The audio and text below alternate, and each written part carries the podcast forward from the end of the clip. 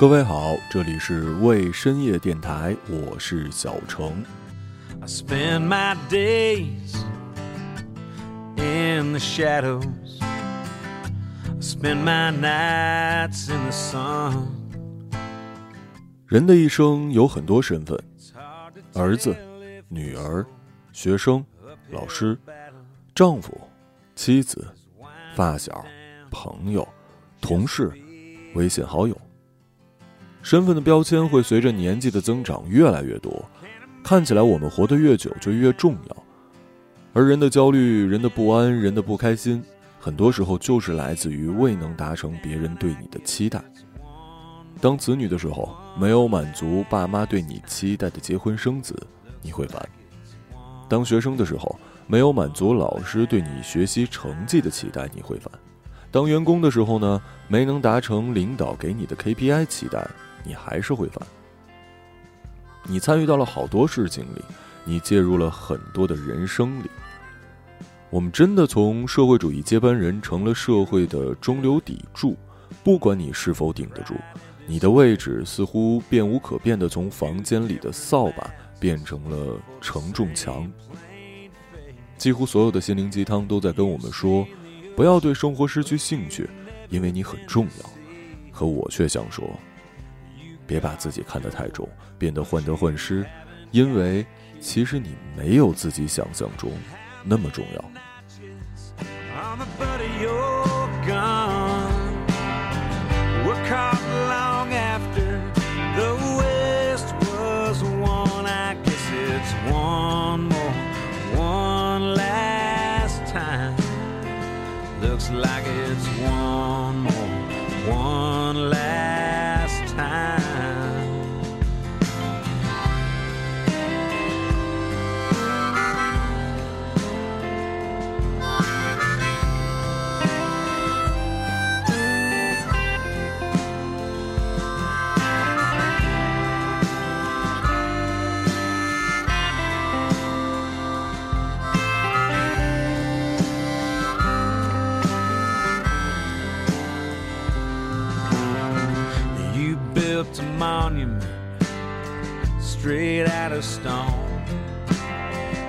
But you want it perfect, you won't leave it alone. You keep on chiseling on that great big block till all that's left is just a sad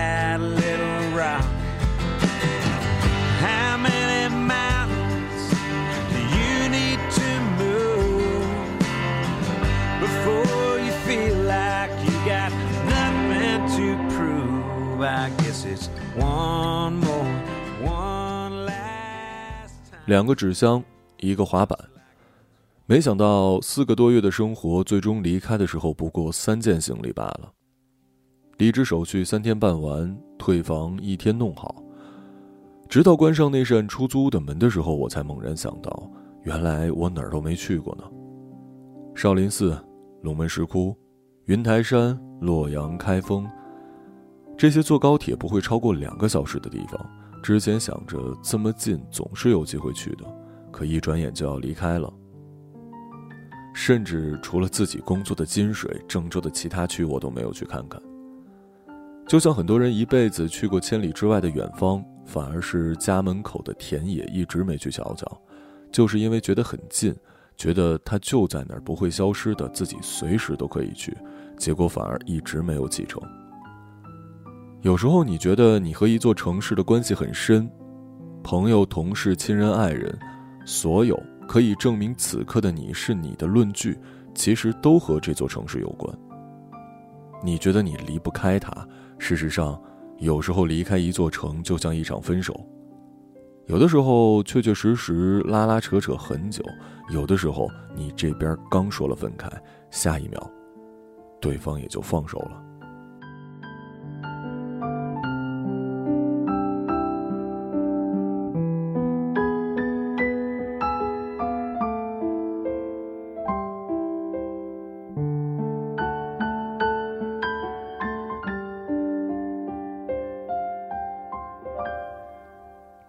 说是离开一座城市，其实我们要斩断的是跟这个城市里人的关联。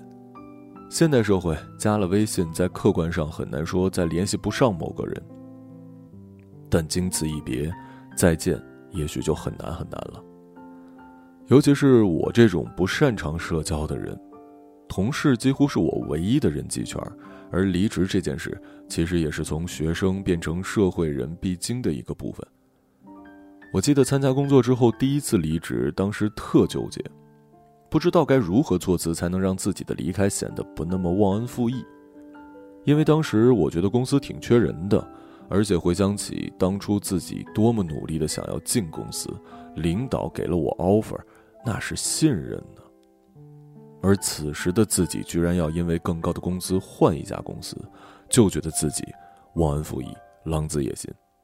甚至想要不编一个谎话算了，嗯，比如说自己爸妈在老家给自己找了工作，嗯，说自己要离开北京了，说自己身体不好不能胜任了，甚至在网上搜索了离职的理由，最后纠结来纠结去，还是决定如实说吧。结果领导虽然表现出了惋惜，但并没有过多的挽留。那个时候我意识，其实你没有你想象的那么重要。公司离开你，其实可以马上就找到人，你这个岗位空缺，也不会对高层真的产生什么影响。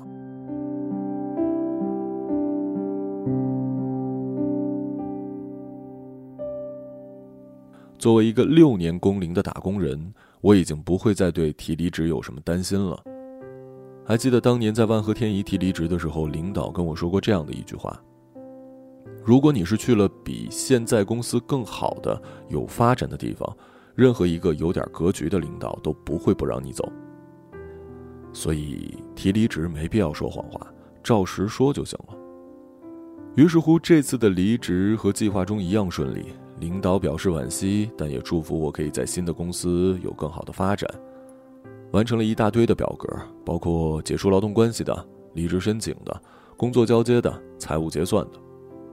因为需要好几个不同的部门领导签字，搞了一两天才弄完。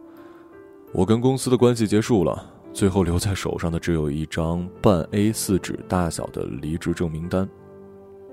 接下来要办理的就是退房了。房东很巧的在外地旅游，按照合同规定呢，我是应该提前一个月提出办理意向的。对于这次突然的离开，我很守承诺的将我的租期放到了提出当天之后的三十天以后。然后请他将剩下的房租跟押金退给我。整个过程我们都是在微信上进行的。就这样，一天之内我把行李寄到了北京，没有之前担心的房东以各种原因克扣我的房租。顺利的流程反而让我有一点失落。对于人家来讲，你其实就是一个租客，一个随时可以走的人，你不值得人家跟你去争那几百几千块钱。跟同事的告别算是离开郑州整个过程中最漫长了。首先很开心的一件事儿，一直以来我都是一个现实生活里偏冷漠的人，在公司除了自己组的同事，几乎不会跟其他的同事打招呼的，自然也就导致了没啥朋友。不过这次却有三波同事要给我践行，请我吃饭。大家一起吃了火锅，说了相互祝福的话。临走的时候，我还特别贴心的在每个人的电脑上写了一张便利贴，希望可以在我离开后的时候想起我。但我也知道，新招来的同事会填上我的岗位，他们会成为新的 team。此经一别，再难相见。想想也不错，没有牵挂，没有伤感，大家可以快乐一点毕竟生活还是要继续的。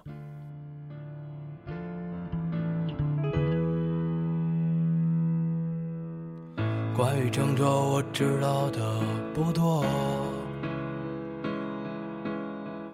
为了爱情，曾经去过哪里？多少次在火车上路过这城市，一个人悄悄地想起他。他说他喜欢郑州冬天的阳光。巷子里飘满煤炉的味道，雾气穿过他年轻的脖子，直到今天都没有散去。关于郑州，我想的全是你，想来想去都是忏悔和委屈。关于郑州，我爱的全是你，爱来爱去不明白爱的意义。关于郑州，只是偶尔想起，现在它的味道都在回忆里。每次和朋友说起过去的旅行。敢说，我曾经去过哪里。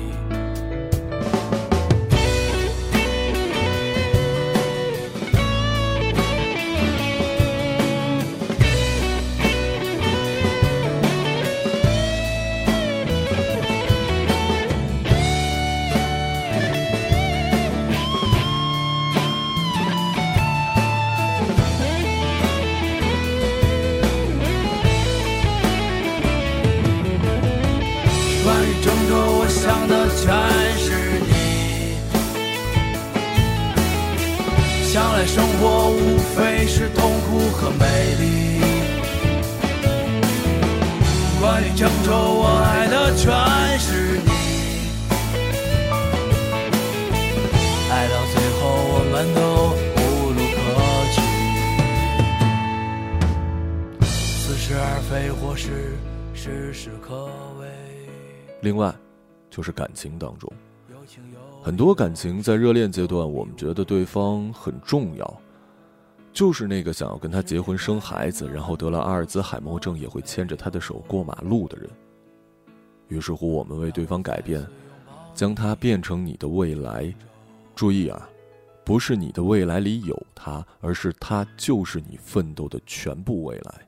你放弃了所有的自我认同、人生理想，你觉得非他不嫁，处他不娶。你认为如果和这个人分开，你不会再爱了。你认为为了这个人，除了死不值，其他都值。可真的，当对方跟你说出“分开吧”几个字的时候，你也没有想象中那么不可以接受。或者说，你真的在一段时间里觉得生活没意义了，你觉得自己错过了整个世界，你开始低落，你开始沮丧，你开始不相信爱情。可事实证明，时间真的可以治愈一切。不管时间长或者短，你总会有下一个爱的人；不管过程多么艰难，你总会慢慢习惯没有那个人的晚安。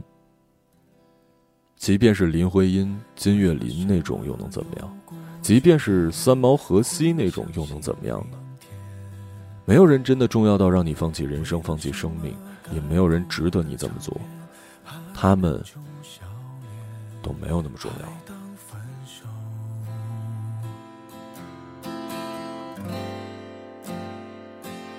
是种锻炼。同样的，你也没有那么重要，因为不重要，所以没必要因为感情杀死自己，也是因为不重要，所以你们才会分手的，不是吗？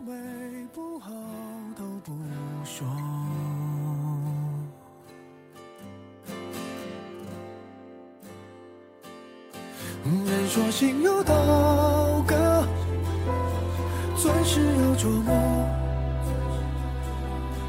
感谢那些人擦过、刮过，帮我苦难修成正果。品尝过的失落，消化成温暖情歌。听过这样的一个故事，有点残酷。一个男孩二十六岁的时候有个女朋友，几乎到了谈婚论嫁的地步。简而言之，双方见了家长，计划第二年结婚，就差看日子订酒店了。男女孩自然是双方喜欢，如胶似漆，所有恋人该有的甜蜜劲头都有。可孩子很不幸，因为一次车祸抢救无效死亡了。人生最大的痛苦莫过于中年丧子。对于一个家庭来说，这样的方式几乎是摧毁性的，家族的命脉、天伦之乐，通通化为了泡影。男孩出殡的时候，女孩哭得很伤心，据说好几次差点昏倒。男孩的父母也是伤心欲绝，和这个未来的媳妇抱头痛哭。好多天路过女孩家的门口，都可以听到凄厉的哭声。人死志悲，大约就是如此。可是三个月之后，听说那个女孩有了新的男朋友，立刻领了结婚证。我并不是说那个女孩对爱情不够忠贞，花在生活之内，救人已去，生下来活下去的意义更加重要。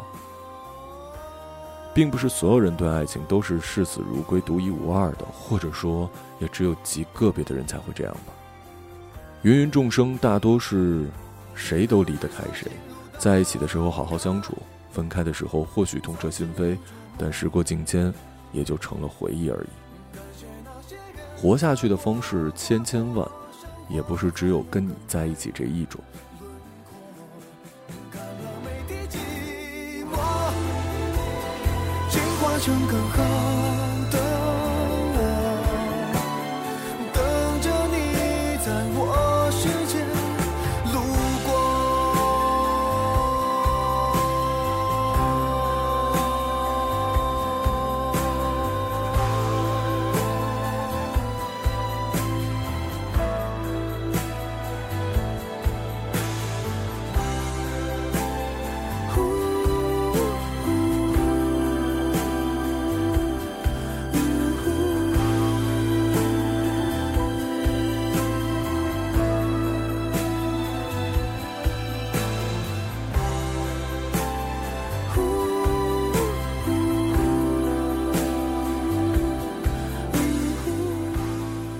另外，不重要不仅仅是对人，对事也是一样的。我曾经觉得没有摇滚乐不行，我觉得有些电影必须要去院线看才行。可实际上，因为疫情，好久不看演出了，好久不去电影院，我还是一样活着。很多事情你觉得它重要，其实不过是你习惯了他们在，并不是他们真的对你很重要。而今天推荐的电影呢，有点小众。名字叫做《心灵深处的音乐》。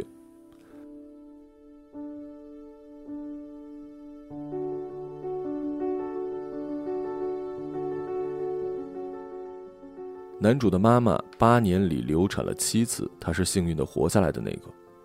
妈妈一辈子有精神病，所以他并没有得到真正意义上的母爱。从小立志要做一个超人，做好事儿，因为他想让他的生命变得有意义。小学课堂上，一次举手的小事促成了他想成为演说家的一生。大学前的录取时，老师说他是一个天生的演说家，可惜他有激情，却没有对于生活的领悟。老师要他体验生活再来念书，于是他报名参加了越战，却因此失去了听力。参军回来之后，他申请了残疾大学助学金时，被坐在办公室的老头鄙夷，气愤的他遇到了跟他同样经历的麦克。一个同样在越南参军变成瘸子的退役军人，接着他又遇到了他一生的挚友 Art，一个智商高达一百八却得了一种脑病导致肌肉萎缩、坐在轮椅上的男人。就这样，他开始了他不平凡的一生。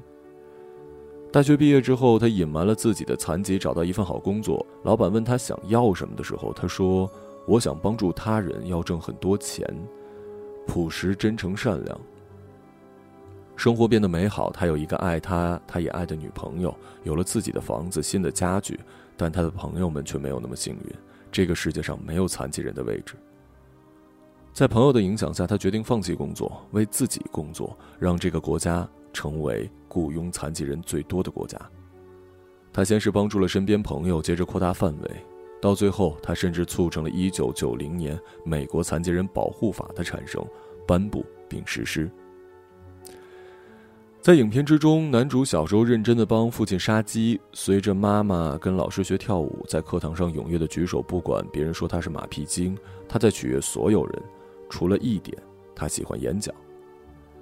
于是他凭借自己强大的演讲能力，最终出人头地。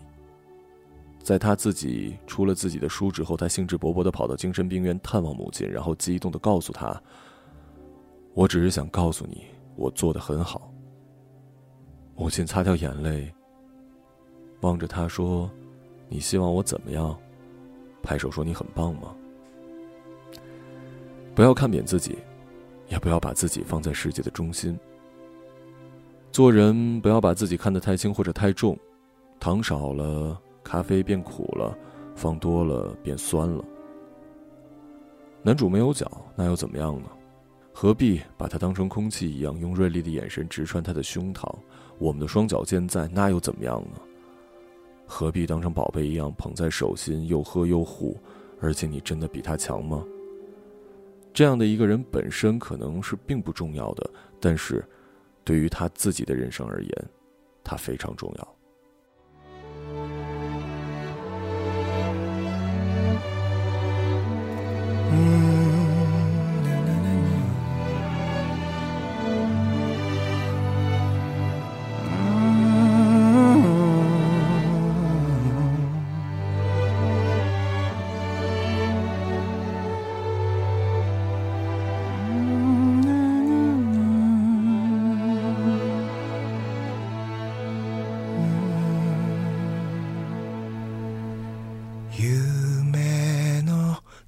続きは木漏れ日静かなあなたの瞳既然你最重要的部分是对于你自己的人生，那么在别的地方不那么重要的地方，不顺心的部分就不要放在心上了吧。重要的是你要在自己的人生里是否过得开心了。 等你真的完成了自己重要的人生之后，可能在不经意之间就成了一个相比较重要的人。你在这个世界里的各种身份，也许真的只有儿子、女儿是最最重要的。从你出生的开始，你的一举一动对他们来说都非常非常重要。这种牵挂从你出生到他们离开。除此之外，无论是爱人还是朋友，人家离开你都能继续下去。你真的没有自己想象中那么重要，而就像我之前节目聊的，父母又是真的希望你快乐呀，所以不要给自己那么大压力。你在那些并没有把你看得重要的事情上放那么多焦虑、担心、不安，让自己不快乐，它有意义吗？值得吗？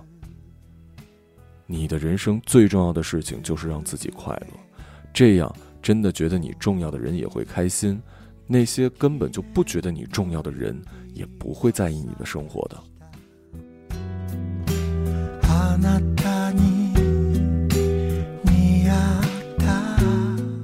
这里是未深夜电台，我是小程，时间不早，睡吧。